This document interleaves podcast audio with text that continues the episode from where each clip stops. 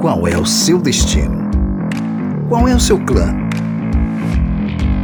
Começa agora o Clandestino, o seu podcast cristão de ideias itinerantes. Somos um clã rumo ao destino que ele já nos mostrou. Eu sou Danilo Cerqueira e sou coadjuvante da minha própria história. Fala galera, aqui é Túlio Ramos. Sou apenas mais um coadjuvante nessa peça que é a vida. E aí pessoal, sou Aisne Maltese e às vezes os coadjuvantes surpreendem. Lembra lá do Ledger, o Coringa? Tcharam, ganhou o Oscar. Gente, perdoe ele, é hora. Tcharam! O filme, o filme, o filme só foi sucesso por causa do cara. O filme só foi sucesso por causa do cara. O cara Isso, roubou a cena, o cara roubou a cena. Vocês lembram? Vocês lembram do filme? Eu só Sim, tenho uma é- crítica grande pra aquele filme. que ele morreu, né? Que... Ele morreu, mas você lembra que, que tinha uma, uma cena é, em que tinham duas balsas e numa balsa tava os presidiários e na outra os cidadãos de bem, 50 aspas. é, e aí os dois tinham uma- um, um controle com a bomba pra explodir o outro. Aham. E aí, no filme, o Nolan, que foi o diretor, ele gostou da narrativa num, num, num cenário hipotético em que os presidiários têm um acesso de consciência, jogam o controle na, no mar e o pessoal dos cidadãos de bem também ficam esperando não são implodidos e não explodem eles. Eu acho que no cotidiano todo mundo é se explodir. Por E- ah, porque as Que pessoas. Adne é muito pessimista, ele tem um pensamento muito pessimista acerca dessas coisas. Ah, eu não lembrava desse, desse lado pessimista de viagem. Assim, eu acho que sim, porque é, no cotidiano, né, todo mundo quer, ele quer se sentir mais importante, todo, ninguém quer ser coadjuvante. A gente tava pesquisando aqui, galera, as frases, nossas frases de abertura, né? E aí, Túlio? Como é que deu isso Só aí? frase coach, né, velho? Não seja o coadjuvante da sua vida, seja o protagonista. Seja o protagonista. Só frase coach, moleque, não sei o quê, vá, Aham. Miguel. E, e coisas assim, velho, de é, triunfalismo, né? De você Sim, de que é muito sim. errado o seu coadjuvante. Gente, eu- acho que esses caras que escrevem essas frases sequer entendem dos papéis, porque tem o coadjuvante, ou tem o protagonista, o coadjuvante e o figurante, pô. Eu acho que, tá ligado? O figurante que, que tá ali, que nem não tem papel ativo na história. Mas o coadjuvante, ele constrói o- a narrativa junto com o protagonista. É, na verdade, se a gente parar pra pensar assim, numa lógica assim de metalinguagem, né? É, quando a gente pensa em coadjuvante protagonista, a gente pensa ali numa história, num filme, né? Num livro, alguma coisa do tipo. E o protagonista nada mais é de quem aquele que a gente escolheu Pra acompanhar. né? Então, de duas, uma, ou, ou todo mundo é protagonista, e aí você vai escolher qual lente você quer enxergar, ou a minha a segunda tese, que par- particularmente eu, eu acho que faz mais sentido pra mim, é todo mundo é coadjuvante, né? Todo mundo é coadjuvante da vida do outro. Né? Porque a gente não vive só, e a vida nada mais é do que esses encontros e, e desencontros, né? É, tem algumas peças, algumas peças que eu digo assim, filmes, séries e tal, que eles trabalham muito com isso, né? Com, às vezes, uma série, cada episódio segue contando a mesma história, da perspectiva Sim, de sim, vários sim, personagens, legal. e você vê como que. Ou então o filme começa, aí repete, volta tudo e começa a mostrar tipo, o que aconteceu do outro lado e tal. Isso é uma estratégia né, muito utilizada é, para contar a- as histórias. E por outro lado, eu quero trazer também outras características, né? Por exemplo, a série Friends é uma série em que sempre que em algum momento algum dos personagens estivesse caindo, eles faziam questão de que ele fosse levantado para que ninguém fosse coadjuvante do outro, que todos eles fossem os protagonistas. Afinal de contas, a série é sobre Friends, né? Sobre personagem X, Y ou Z. E é isso- é interessante que no final das contas, algumas histórias que passavam inteira e completamente só com os seis, ali você não tinha protagonista, é, protagonista, você tinha praticamente todos sendo coadjuvantes uns dos outros. Ou todo é, todos são, se todos são protagonistas, ninguém é protagonista. Você vê que tudo é narrativa, né? Dan falou assim, quando eles estavam quase caindo. Na minha perspectiva, a série foi caída o tempo inteiro. Porque Ó, a gente vai comprar umas brigas aqui. Eu, Não, eu, eu sou o time How I Met Your Mother, man. Eu sou, sou do time Barney. É, Eu ou, sou. você tá, ou você tá certo, ou você é time Your Mother, então. Eu sou o time Blinders. Shut É o, como é? É o macho alfa, ele. Muito mais.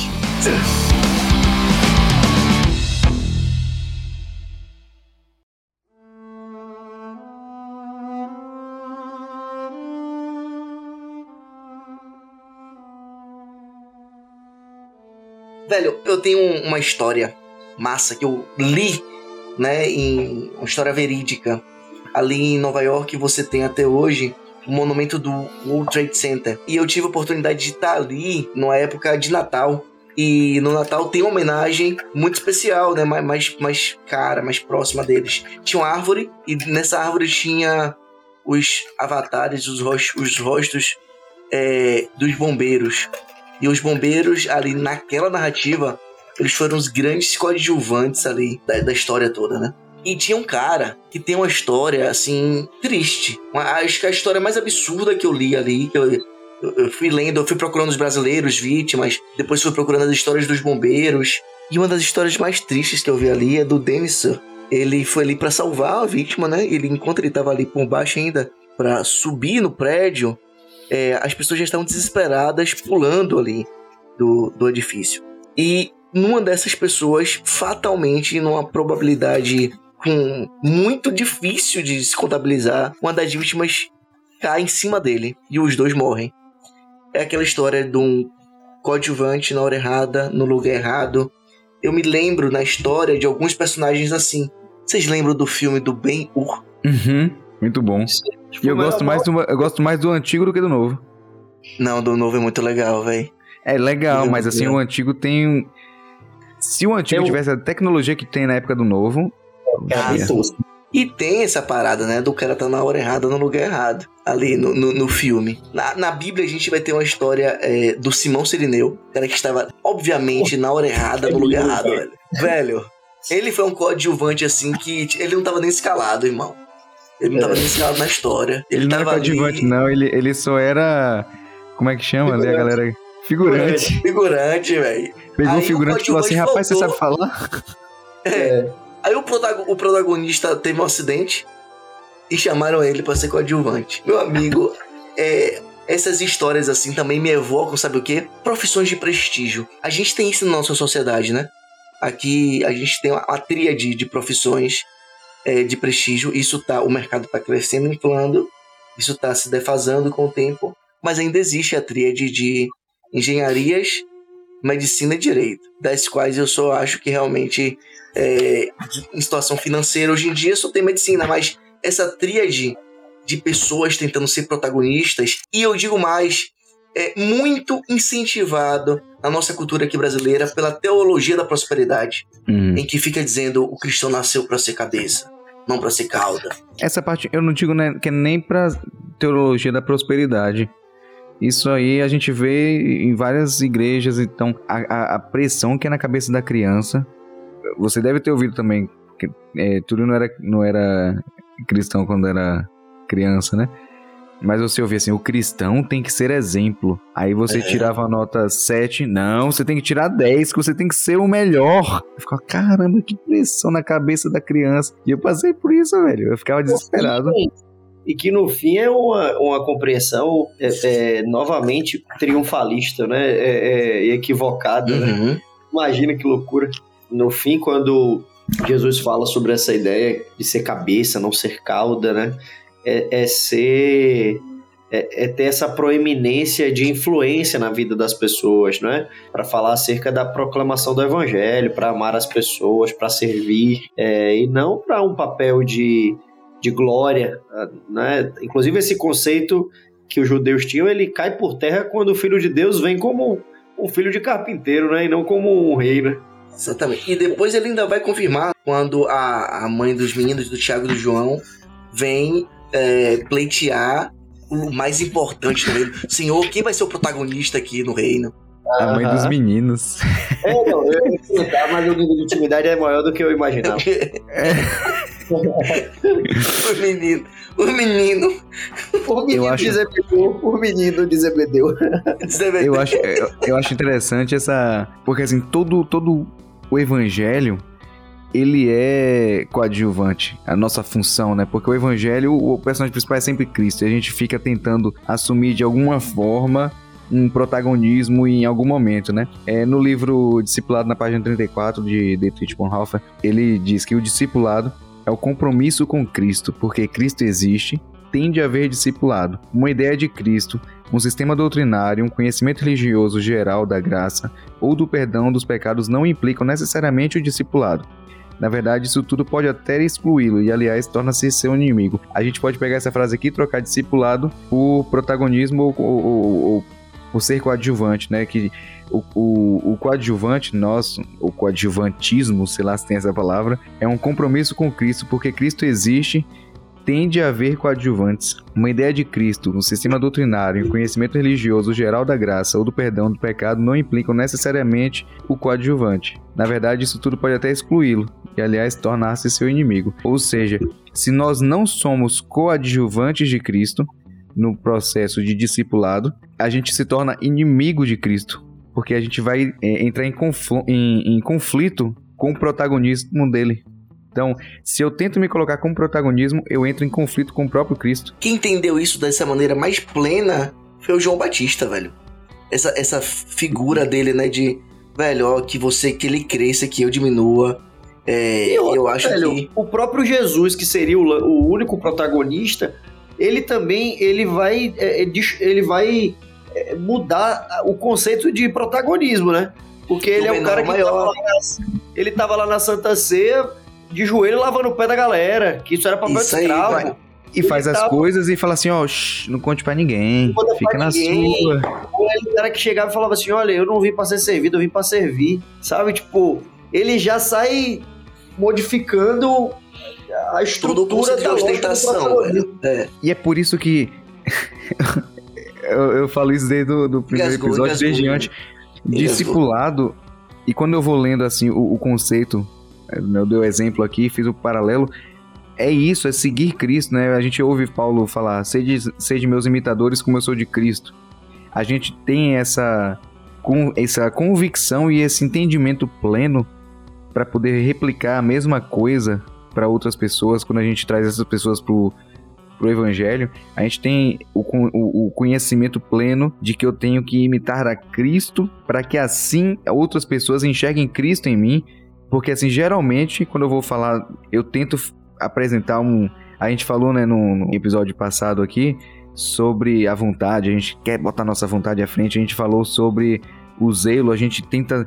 Sempre que a gente tenta levar a mensagem ou ensinar alguma coisa, a gente tenta se colocar como protagonista daquilo para que a gente esteja em evidência. Se eu tô na igreja e, e eu vou fazer al- alguma alguma alguma contribuição lá para o serviço à frente, eh, a gente já deve ter discutido alguma coisa sobre isso aqui. Eu acho que um dos, um dos ministérios mais difíceis é o Ministério da Música, porque você se, se colocar num- numa condição de coadjuvante, numa situação em que você está em evidência também, É o- o, o pastor tem que ter muito cuidado com isso para que ele não se envaideça do seu próprio dom de, de, de falar, de estar à frente ali e das pessoas estarem sempre buscando por você por conta da sua condição de De evidência. proeminência, né? De evidência. Sim.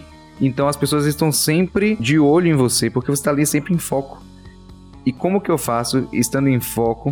Vou botar aqui até pro pro pastor responder. Pastor responde.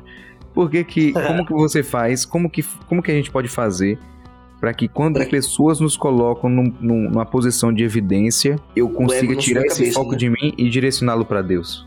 Cara, é, eu penso assim, ó. A figura de, de. E aí eu vou usar uma linguagem até um pouco infantil, mas eu acho que pra mim faz um pouco faz sentido. Jesus, é, ou Deus, ou o que você quiser chamar, ele vai funcionar nessa identificação e nesse reconhecimento de quem somos, como uma luz funciona quando estamos é, nos arrumando em frente ao espelho. Se houver pouca luz, ou até existir a luz, mas essa luz estiver distante de mim, pode ser que num olhar ligeiro para o espelho eu olhe e não encontre nenhuma imperfeição. Não porque a perfeição não existe, mas por causa da ausência da luz eu não consigo vê-la. E uhum. tiro a conclusão de que ela não existe.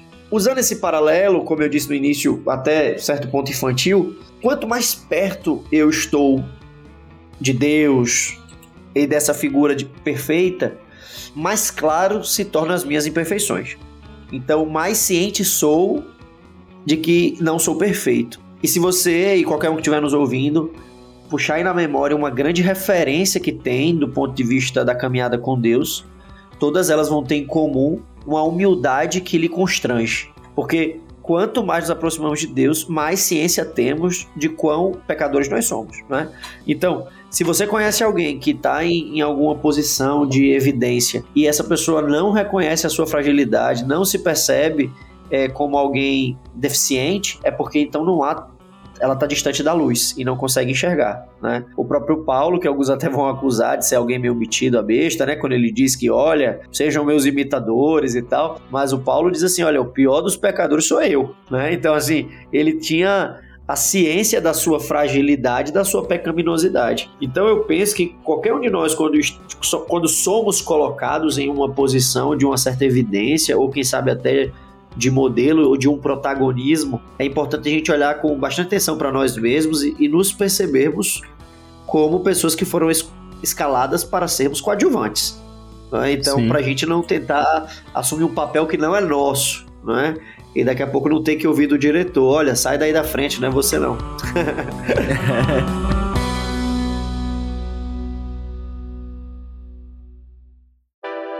Eu estava lembrando aqui da parábola de Jesus lá do, do homem e dos dois filhos, lá de Mateus 21, 28, né? De forma resumida aqui, não vou, não vou ler tudo. O homem lá tinha dois filhos, aí ele vai e vira pro primeiro e fala: Filho, é, vai lá trabalhar lá na roça, né? vai, lá, vai lá trabalhar, na, acho que na vinha. Aí, e aí ele responde: Sim, senhor. Só que ele não vai. E aí o outro filho ele pega e fala a mesma coisa. E aí o filho responde: Não, eu não quero. Só que depois ele se arrepende e vai. E aí a questão é quem fez o, o certo, né? Isso Jesus está respondendo lá a, aos fariseus, aos mestres da lei e tal, mais uma vez, como de costume. E aí Jesus fala que, em verdade, ele diz que publicanos e meretrizes precedem esses mestres da lei no reino de Deus, porque João veio para eles, apresentou o caminho da justiça e não acreditaram em João ao passo que publicanos e meretrizes creram. Vós, porém, vendo isso, não vos arrependestes, afinal, para acreditar nele. Então, se a gente não consegue perceber a nossa condição de, de coadjuvante, a gente não consegue entender a nossa necessidade de arrependimento, que é o que Paulo, Paulo faz. Assim, seja meus imitadores, não porque ele seja perfeito, mas porque ele imita Cristo. E ele reconhece sua condição de, de, de pecador. Por que, que as meretrizes e, e os publicanos recebem, têm essa qualidade lá como pessoas que estão à frente, né, que precedem? Porque eles reconhecem a sua condição de pecado e a fé em Deus que eles têm leva ao arrependimento. Se a gente não consegue enxergar a nossa condição de não protagonista, a nossa fé ela vai sempre estar depositada em nós mesmos, em nossas capacidades, em nossas condições, em nosso estrelato, e a gente não consegue mostrar Cristo dessa forma. A gente só vai mostrar imagens falhas, torpes, e por mais que outras pessoas é, acabem idolatrando ou, ou, dando prestígio e atenção pra gente, isso não leva a lugar nenhum. Tem uma música que para mim é muito cara quanto a esse tema, que é Rojões dos Arrais. Ela diz assim: Eu quis correr na batalha, lutar pelo reino até o fim, mas fui convocado para cantar de histórias de guerras que eu nunca vi. O sonho da gente é sempre é, principalmente aqui no meio cristão, né, de ser o primeiro, de estar tá ali no, nos eventos finais proclamando a Cristo. Mas talvez o seu papel seja muito mais é, com menos holofotes do que você pensa, mas não é menos mais importante. bastidor, né? Cara, Porque... se você pensar, já pensou é, em, no papel especial que teve a mãe de Maria de educar aquela que educou o Criador? Sabe nem o nome dela, assim, né, velho? Não sabe, nem o nome, velho. Não sabe nem o nome. Não. Sabe nem o do Passa pai, batido. né? O nome da mãe, não. É, então, é, as pessoas talvez, na minha experiência, eu tenho uma experiência aqui que eu já contei outros episódios de, de quase morte em UTI. É, as pessoas que vocês aqui fora, a família, os irmãos, amigos, oraram, Deus respondeu essas orações para mim. Vocês chegaram de um modo tão simples, às vezes, sabe? Não foi só o grande milagre apoteótico dos pulmões voltarem, mas foi uma vez que a moça entrou no meu cubículo ali do meu leito para varrer o chão. Eu tava com muito medo de morrer e ela entrou cantando um hino. E ela era só a moça que varria o chão, sabe? E aquilo ali foi Deus para mim. Foi uma outra vez que um técnico de enfermagem entrou para fazer minha higienização, me dar banho, trocar fralda e tudo. E ali ele ele disse, falou uma mensagem é, inspiradora de que já viu Deus fazer coisas muito mais difíceis. Sabe, Esses, essas pessoas que talvez não tenham os holofotes, elas também são partes da história, partes às vezes vitais. Você já pensou ali no contexto da Bíblia ainda, em todos os heróis da fé? Nem todos que estão ali foram protagonistas da história, porque é como a gente falou ali no início, o protagonista da história da salvação é Cristo. É muito, é, é muito louco pensar nisso. É, e outra, é, a gente tá, vai pegando as histórias todas mas quando a gente tenta fazer essa leitura sobre a lente da nossa cosmovisão e da contemporaneidade, esse lance de ah, não quero, não vou ser protagonista, então vou ser coadjuvante. Isso é contracultural pra caramba, porque a gente vive na sociedade do espetáculo, né? A gente vive, é, todos querem holofote, todos querem estar numa posição de destaque, todos querem aparecer, todo mundo tem opinião sobre tudo, não é? Todo mundo se vê como especialista de todos os assuntos mesmo talvez sem nunca terem estudado sobre aquilo, mas ainda assim se veem como especialistas, né? Claro, eu não estou dizendo que isso acontece é, só por causa das redes sociais. Isso acontece desde que o mundo é mundo, né? É só você pegar futebol no Brasil, todo mundo é técnico da seleção desde sempre, né? todo mundo sabe qual é a melhor escalação, todo mundo os caras lá estudaram pra caramba, são ex-jogadores, fizeram curso e curso e a gente acha que sabe mais de futebol do que o treinador lá da seleção. Mas é, mas o, o lance é que a rede social ela evidencia e ela instrumentaliza esse tipo de pensamento. Então agora uma menina de 10 anos de idade, ela pega o celular e ela vai dar palestra sobre o assunto que ela quiser e ela tem audiência. Né? Então, né, ela tem audiência. Então, você, não sei se essa é a melhor palavra, mas você se colocar numa posição de humildade, de, é, de que, cara, eu não sei sobre eu quero aprender eu quero aprender as coisas que eu acho que sei, ainda assim não sou o que mais sei. Todos os assuntos que eu penso que sei, tem alguém que sabe mais do que eu, sabe? Sim, então, sim, tipo, sim. Então, assim, é, é, te exige um nível assim de, de humildade, de maturidade e de contrafluxo a essa sociedade do espetáculo, não é, velho?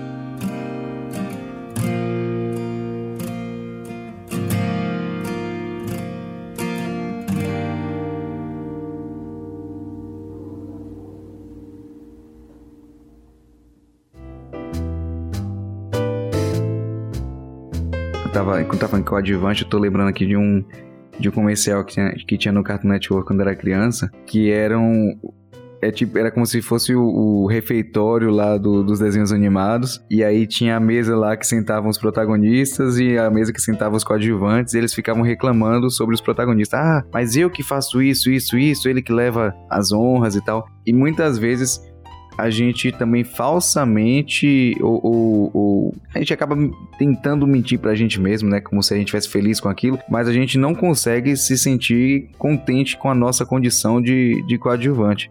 E há um grande risco nisso também, porque Total. é muito fácil a gente falar que, ah, não, temos que ser coadjuvantes. Ah, eu sou o coadjuvante da minha própria história, porque é Cristo que está à frente. Mas de fato, é isso que eu quero, é isso que eu vivo. Até para não ser confundido também com, com uma posição de, de, de comodismo também, né? Sim, especialmente. É... Por um outro lado, até para não cair nesse erro, é importante então ressaltar que, de fato, existem momentos em que os coadjuvantes são extremamente necessários e que sem o coadjuvante alguma coisa ali não, não, não aconteceria. Cabe uhum. lembrar que nosso papel de coadjuvante ele não é em momento algum no papel de salvação. isso é único e exclusivamente de Deus, né? Porém, É o é, protagonista. ou é de, de protagonismo é único e exclusivamente de Deus. Somos coadjuvantes não no processo de salvação, mas somos coadjuvantes no processo de pregação do evangelho. É, A, a Bíblia fala que se, se Deus quisesse, os anjos poderiam pregar, né? Se fosse necessário, as pedras clamariam para poder anunciar o evangelho. Mas Deus nos possibilita fazer parte disso, porque isso nos ajuda a não nos afastarmos dele. É engraçado. E, e- e entra até nessa questão aqui da gente ver a nossa condição como igreja também. Porque o protagonista ele tem um destaque e ele tem um nome específico. Agora, quando a gente se coloca como coadjuvantes no plural, a gente pode singularizar isso como o coletivo, como igreja. A igreja é coadjuvante. A igreja. E aí, quando eu fico assim, ah, não, eu, eu não preciso ir para a igreja. Eu posso fazer aqui tudo sozinho. Eu faço meu culto em casa, eu, eu vivo meu relacionamento com Deus, não preciso de igreja. E aí a gente cai num erro, porque eu não, primeiro que eu não entendi o que foi pedido a Cristo, segundo, como que eu vou convencer alguém de quem é Cristo?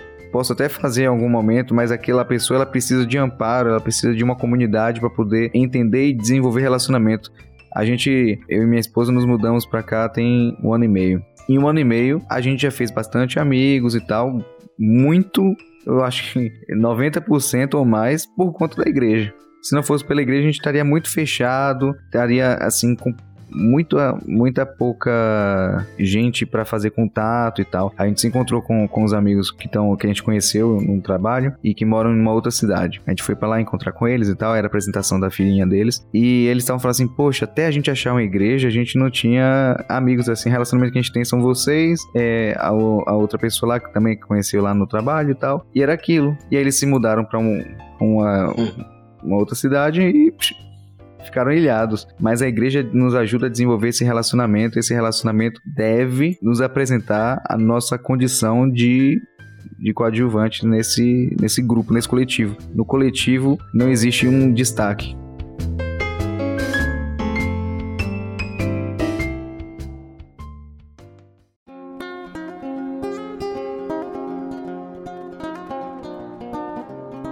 Ponto que também me chama a atenção, velho, é, quando a gente estava comentando na escritura, é quando a gente vai ali no primeiro capítulo do Evangelho de João, que mostra um personagem muito pouco lembrado na escritura, que é André. André faz parte, ele é um dos doze e ele foi um dos primeiros a presenciar a cena lá do, do batismo de Jesus junto com João Batista. Ele, ele começou a seguir o João Batista, né? João Batista e tal. Então eu- ele é um dos doze ali e a gente só vai encontrar uma grande ação dele registrada na escritura, que é quando ele sai dali, encontra com o irmão dele, Simão, que vai ser depois renominado por Jesus como Pedro, e ele encontra com, com Pedro, com Simão, com seu irmão, e fala: Olha, encontrei o Cristo. E sabe o que é engraçado? André- Antes, antes de você continuar, ele é tão esquecido e tão deixado de lado, até na musiquinha. Pedro, Tiago, João no barquinho. André tava lá também.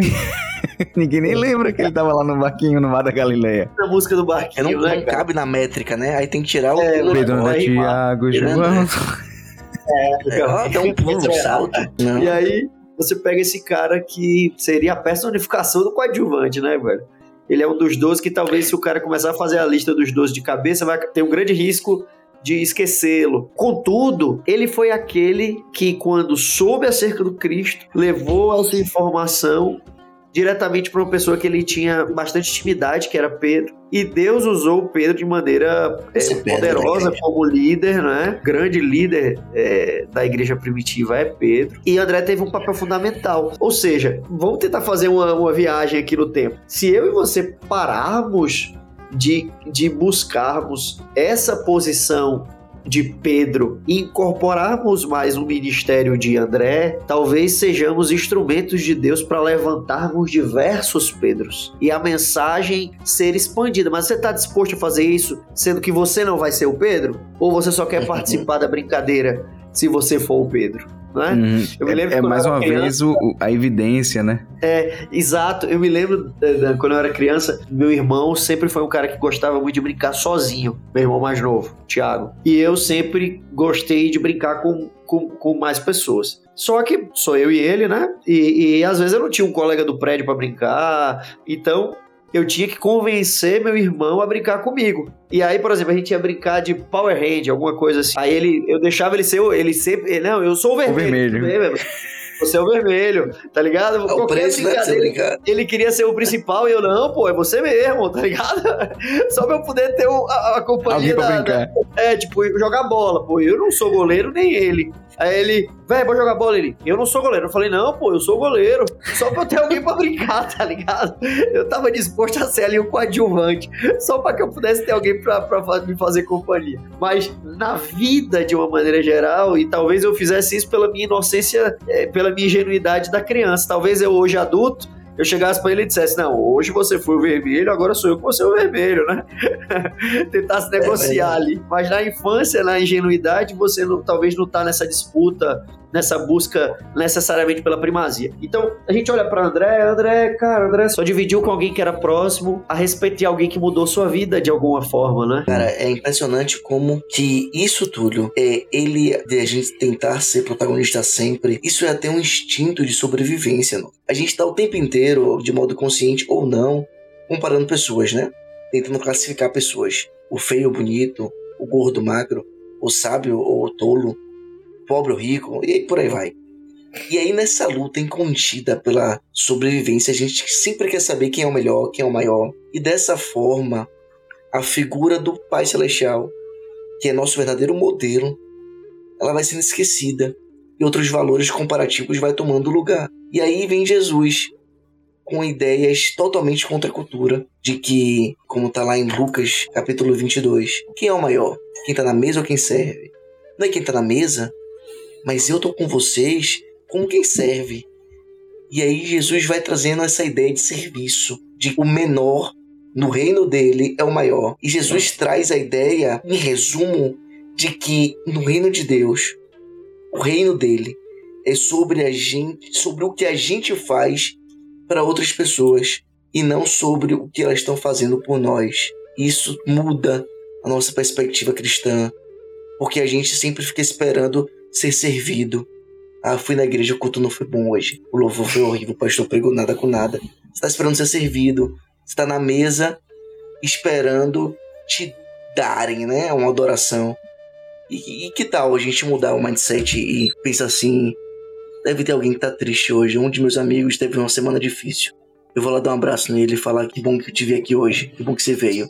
Quase que eu não vinha. Pô, é legal te ver aqui. Você tá falando aqui, eu tava pensando duas coisas, né? Uma delas, um amigo meu, Fábio. Abraço, Fábio. A gente, quando tava lá no coral, quando a gente era adolescente, né?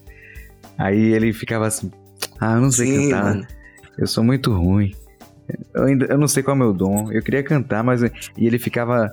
Ah, porque na igreja também tem essa questão, assim, qual é o seu dom? Aí, dom da música é um negócio que tá muito em evidência e tal, e ele fica assim, ah, não sei qual é o meu dom. Aí um dia, não sei se foi ele que, que teve esse insight ou foi alguém que falou para ele, não lembro, depois eu vou perguntar para ele para confirmar, mas ele hum. descobriu que o dom dele era fazer amigos. Que massa. Não para pra pensar.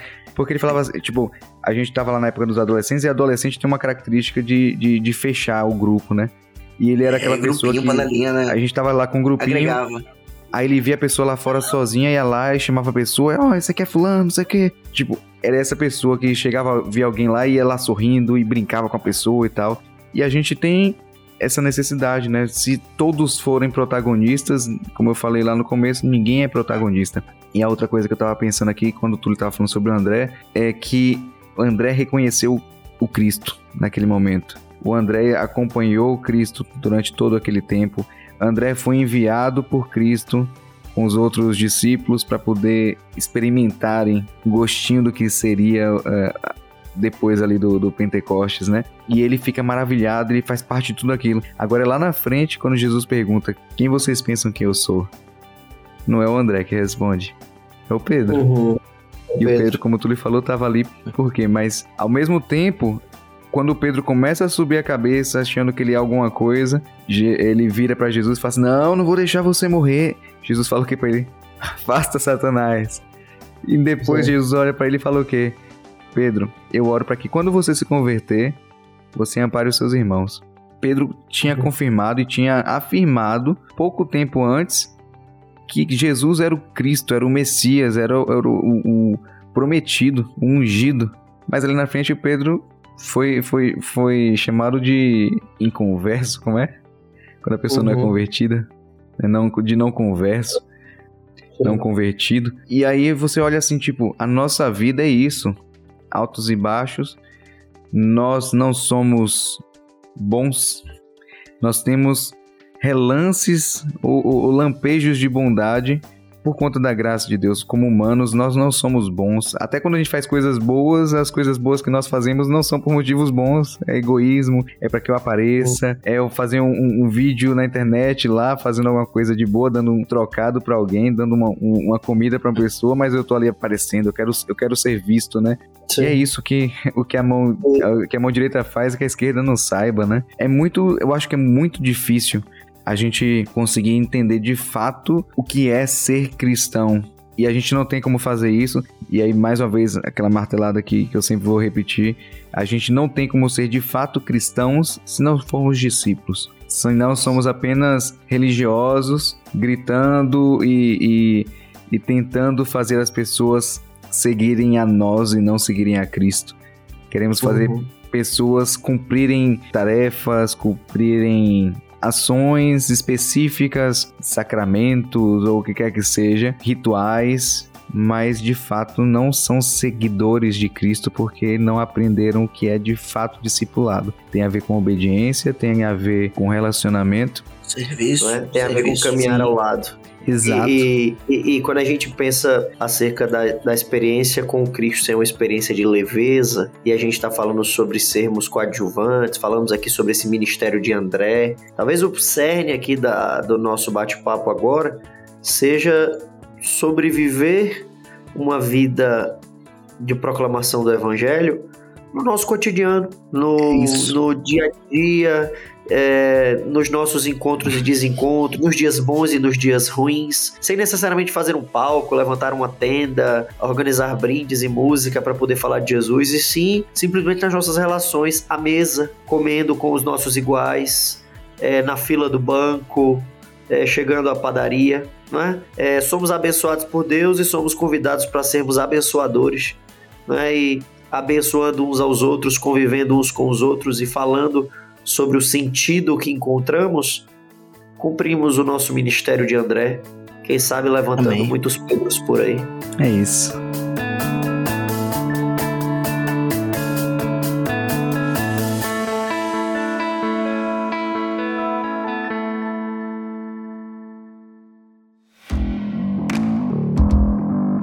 Esse foi o podcast clandestino. Espero que você tenha gostado. Você nos encontra nas, em todas as os canais de streaming, no, especialmente no Spotify e no nosso site. É o nosso site, Túlio? podcastclandestino.com Eu não pergunto mais pra Aidne porque a Aidne sempre erra. E a Aidne, o que acontece toda sexta-feira, Aidne? Galera, toda sexta-feira tem um lançamento do Clandestino. Na sexta que a gente lança o episódio, na outra sexta a gente tem uma live com os comentários do episódio, com novos insights. Você tá super convidado a estar nessa live. Túlio também tá super convidado ele só participou de um até agora. Valeu! Valeu, galera! Valeu, galera. Uh. Uh.